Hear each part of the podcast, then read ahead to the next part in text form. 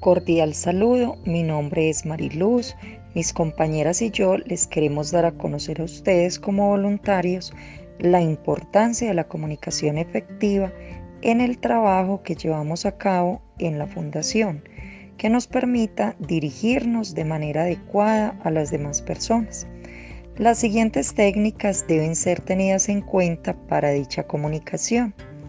Que ésta sea clara, es decir, que sea fácil de comprender, que sea concreta, no dar rodeos innecesarios que puedan desviar el mensaje, concisa, que sea resumida y no se extienda sin necesidad, que sea completa, que tenga todos los elementos que se quieren comunicar y que responda a estos interrogantes. ¿Qué, quién, cómo, cuándo, dónde y por qué? Coherente, que las ideas estén bien entrelazadas. Mi nombre es Natalia y les quiero contar cómo hay tres formas de comunicación. Agresiva. Es una persona que quiere resultados rápidos, por lo tanto le cuesta escuchar a otros. El rostro expresa emociones fuertes y hace sentir incómodos a los demás. Pasiva.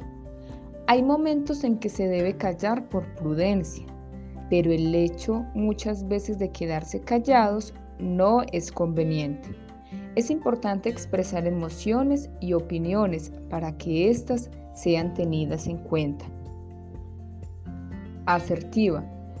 Tiene control sobre sus emociones tiene claridad y expresa sus ideas y emociones de manera respetuosa. Para comunicarnos es necesario ser prudentes cuando se le dice algo a los demás, saber escuchar, tener empatía, es decir, comprender al otro y reconocer lo que el otro hace bien. Mi nombre es Gloria Beducha. Deseo resaltar la importancia que tiene la comunicación asertiva, ya que esta nos permite expresar pensamientos, sentimientos y creencias en el momento oportuno, de una forma libre, clara, sencilla, respetando en todo momento los derechos de las demás personas, lo que piensan, sienten y creen, teniendo cuidado de no agredir, no menospreciar ni ser agredido. Requiere de un profundo respeto por los demás, no formarnos juicios de valores sobre personas o hechos. Recordemos siempre que a través de la comunicación efectiva somos la imagen de la autora María Luisa en el trabajo realizado en la Fundación.